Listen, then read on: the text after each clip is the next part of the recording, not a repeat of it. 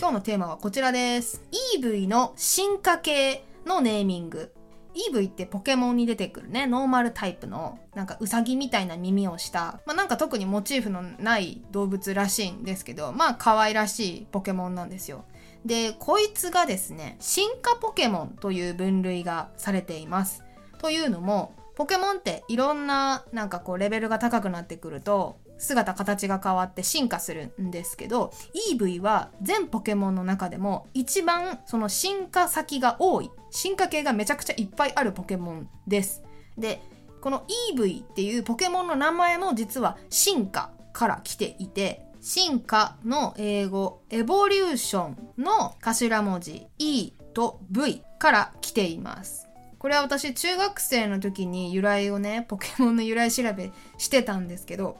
ほとんどのポケモンがねダジャレとかから来てるんだけど EV みたいな英語由来でしかも頭文字2文字だったやつをそのままカタカナでネーミングにしてるとかめっちゃ面白いおしゃれじゃんと思って結構名前に興味持つきっかけになったやつの一人一人っていうか一体なんですけど、まあ、今日はこの EV の名前の由来をちょっと掘り下げてご紹介したいと思います。結構面白いですよ。まずポケットモンスター赤緑。水タイプのシャワーズっていうのと電気タイプサンダースそして炎タイプのブースター。まあこいつらそのまんますぎてあれなんですけどまあシャワーズは普通にシャワーか、まあ、あと英語のにわか雨。で電気タイプはサンダースね。もう雷そのまんま。でえー、と炎のブースターはブースター？あのなんか増幅器っていう意味かもしくはロケットの後ろエンジンのとこについてるボーって燃えるところロケットブースターから来てるんじゃないかと思われます、まあ、いずれにしてもまんまの連想から来てるネーミングですね。で次の世代ポケットモンスター金銀ではエーフィエスパータイプのエーフィっていうのとあくタイプのブラッキーですね。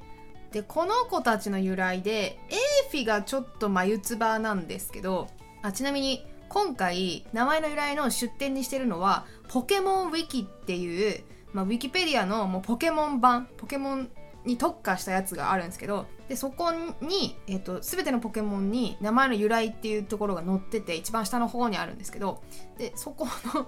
由来っていうところを参考にしてるんですけどあのー、まあ嘘は嘘じゃないとね見抜けない人はインターネットを使っちゃいけないということのまあ代表例みたいなサイトでそれ本当かみたいな情報かなりあるんですけどでエーフィはその中の結構筆頭でポケモンウィキによるとですよ。エスパータイプもしくはあのエスパーね超能力者っていうのプラス feel 感じる英語の感じるっていうフィから取ってるんじゃないかっていう由来がありました。フィールってそうなん？みたいな。いや否定してるけど私になんか代替案があるわけじゃないんだけどなんか他の EV の進化系の名前の由来に比べるとちょっとなんか離れがあるというかフィールかーみたいなので ちょっとあんまり納得いってないんですけどまあっていうのが A フィと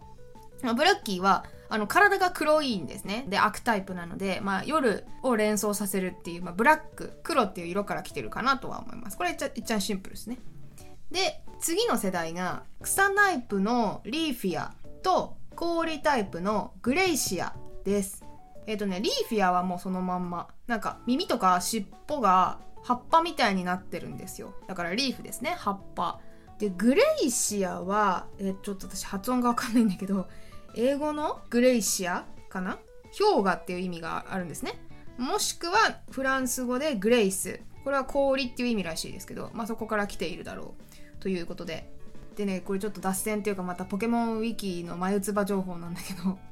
その氷河か氷っていう、まあ、英語かフランス語の由来。もしくはってもう一個あって。あのね英語のグレース。あの親切とか優しさみたいなそういう意味。グレースが由来じゃないかって書いてあって。えでも氷タイプだから氷由来じゃないのって思ったらその隣に「かっこ親切ポケモンであることから」って書いてあったんですよ。これどういうことかっていうとあの EV はね進化ポケモンっていう分類があったようにそれぞれ何々ポケモンっていう分類が全ポケモンにはあるんですよ。でグレイシアは、その分類が親切ポケモンっていう風で親切がひらがななんですけどでその新説っていうのはまあ、図鑑とかポケモン図鑑の説明とかを見るとおそらく新しい雪と書いて新雪の方だと思うんですねまあ氷タイプだから。なんだけどそのポケモンウィーク情報の新説の方はあの人に親切にするの方のカインドネスの方の親切っていう方で、まあ、グレースっていう由来を説の一つとして挙げてていやそんな無理やりなことあるかよって思ってそんな嘘くさい情報ここに書くんじゃねえと思ってめちゃくちゃなんかね危うく騙されるところでしたけど。っていうなんか本当っぽい情報とかなり嘘っぽい情報がめちゃくちゃ混在してる玉石混交なのがウィキあのウィキペディアじゃないポケモンウィキなので皆さんちょっとご注意してねご覧いただきたいサイトなんですけども。えー、っとっていうのがねリーフィアとグレイシアで最後もう一匹。ニンフィアと言います。ニンフィア。これはフェアリータイプっていうね、新しく追加されたタイプのポケモンです。まあ、フェアリーのタイプ通りの見た目で、なんか首元に大きなリボンっぽいね、あれ触覚らしいんですけど、びっくりしたポケモン図鑑の説明読んで、触覚らしいんですけど、まあ、リボンみたいなのがあしらわれていたりしてね、ピンクっぽい可愛いポケモンなんですけど、で、ニンフィアはね、この由来の中では唯一、神話由来ですね。えー、ギリシャ神話の精霊ニュンペから来ているのではないかっていうことですね。まあ、綴りからしてさ、多分そうだろうっていう。えっ、と、英語読みだとニンフって言われたりします。なんか、え、ー、と、RPG のゲームとかにもね、なんか妖精とかの名前とかで出てきたりしますけど、っていうのに由来していますね。という8種類のポケモンに EV は進化します。っていうので、まあ、由来はね、そこそこみんなこうタイプに沿った、なんか、連想ゲームみたいな名前でくっついててまあこんなもんかって思ってたんですけどあのそのさっき信じられないって言ったポケモンウィキの情報の中でん？これどういうことって思ったのが一つあったのでちょっとね紹介したいんだけどこの中のブラッキー悪タイプのブラッキーというポケモンについてのあのローマ字表記をめぐるちょっと話題なんですけど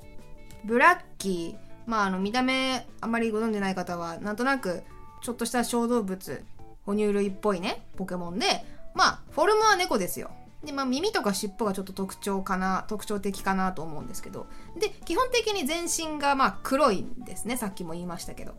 でなんか黄色っぽいちょっとラインとか輪っかの模様が入っているっていうのがブラッキーです。でこのブラッキーちゃんがローマ字ですね。綴りが BL ACKY で普通に色のねカラーの方のブラック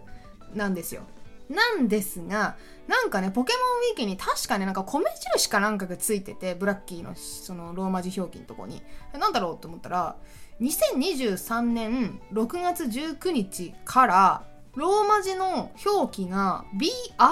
BRACKY っていう風で L から R に変わったっていう記載があったんですよ。しかも2023年6月19日って、えー、今年もうほんとつい最近じゃないですか。そんなのをしれっと変えてたらしいんですよ。でまあうさんくさい情報が並んでるポケモンウィキなので本当かと思ってたらその記載のそばには URL が載っててでこれはあの私がよく紹介するあの商標を検索できるなんだっけ J プラットすぐ忘れる J プラットパッドだっけっていうサイトのリンクで、ちゃんと任天堂がさっき言った日付6月19日から BRACK、R の方で申請を出しているっていうか、まあ、登録されたっていうリンクがあって、それは確認できたんですよ。また概要欄貼っておきますので、興味ある方見てみてほしいんですが、で、これなんでっていう話なんですね。えー、L から R になぜかローマ字表記だけ変わった。まあ、読み方変わらないんで、ブラッキーはブラッキーなんですけど、これね、理由はわからないので、ここからはもう本当に深読みの領域に入っていくんですけど、おそらくですよ。おそらく、あのー、まあ、カラー、色がね、人種差別的な黒人を連想させる名前だからかなみたいな、その回避で R に変わったんじゃないかっていう予想です。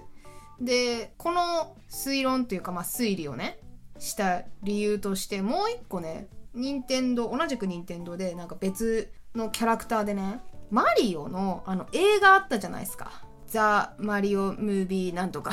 なんだっけ。ザ・スーパーマリオブラザーズ・ムービーね。2023年4月公開春に公開された映画ですが。でこの映画の中にあのねちょっと私原作ちゃんと知らないんだけどファミコンのソフトのレッキングクルーっていうね1985年に発売されたゲームソフトがあるらしくってそのレッキングクルーの中にマリオのライバルとして登場するキャラクターにねブラックっていうのがいたそうなんですよ。ブラックカタカナで。でこのブラックがね全世界で公開されたマリオムービー映画に先駆けてなのかスパイクっていう名前に解明されているんですね。でこの解明された理由はわからないんだけどスパイクとして映画に出てますよっていうのを任天堂がツイートしてるんですよ。このツイートも消されない限りはあの見れますので概要欄に貼っておきますね。っていうので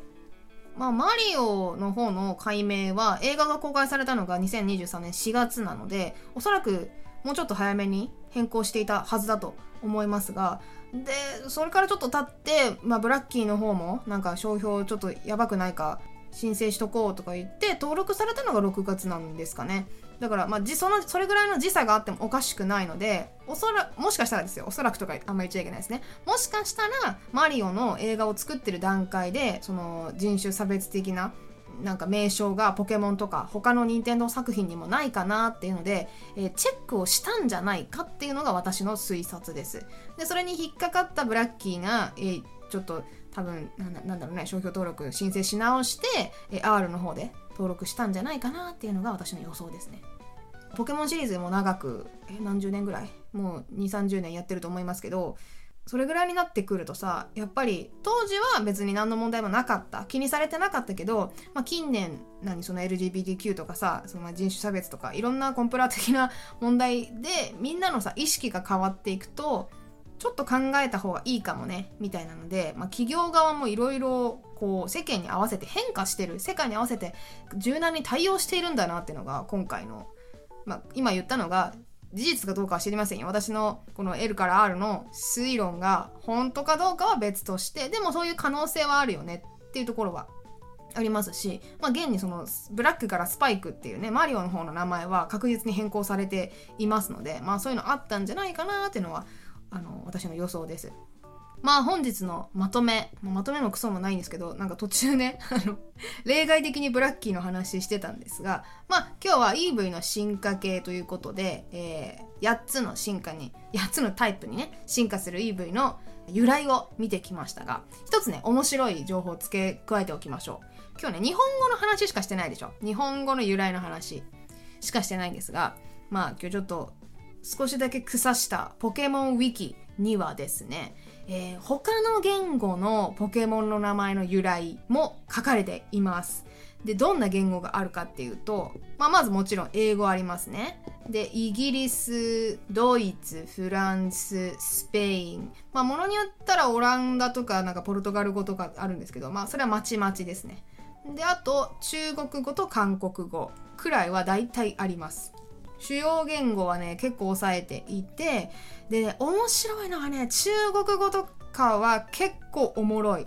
あの、EV とかだったら、その、EV っていうのを表すなんか漢字2つがあって、その前にタイプを表す系の漢字がくっついてるんですよ。サンダースだったら雷プラス EV みたいな要素っていう風でこう足し算してあるのでめちゃくちゃ分かりやすい。何をモチーフにしてあるのかめっちゃ分かりやすかったりそれぞれのえー、と言語でまあおおむね EV とかだったら、まあ、これ氷っぽいイメージだよねとかあの草っぽい葉っぱっぽいイメージだよねってので統一されているんだけど少しずつこう揺れがあったりして結構おもろいのでなんか好きなポケモンでなんか進化系とかどんなになってんだろうとかいうのを見てみると面白いです。ポケモンの由来の回はね、本当にもう無限にあるし、私は結構調べてニヤニヤしてる方なので ちょっといずれまたやりたいと思います。で、やるんですけど、今日の話がね、面白かったっていう方は、よろしければ取り上げてほしいポケモンのなんか世代とかこういうタイプとかこのポケモンの進化系列みたいなくくり方をどういうジャンルでくくってほしいかネタとして取り上げてほしいかっていうのを、まあ、リクエストとか書いていただけたら嬉しいです。その書いていただいたのを優先してエピソード作りたいと思いますのでもしポケモン好きな方見てらっしゃったら聞いてらっしゃったらコメントとかツイートとか気軽にしていただければ嬉しいです。はいというわけで今回は以上にしたいと思います。いつもありがとうございます。ではまた次回。バイバーイ。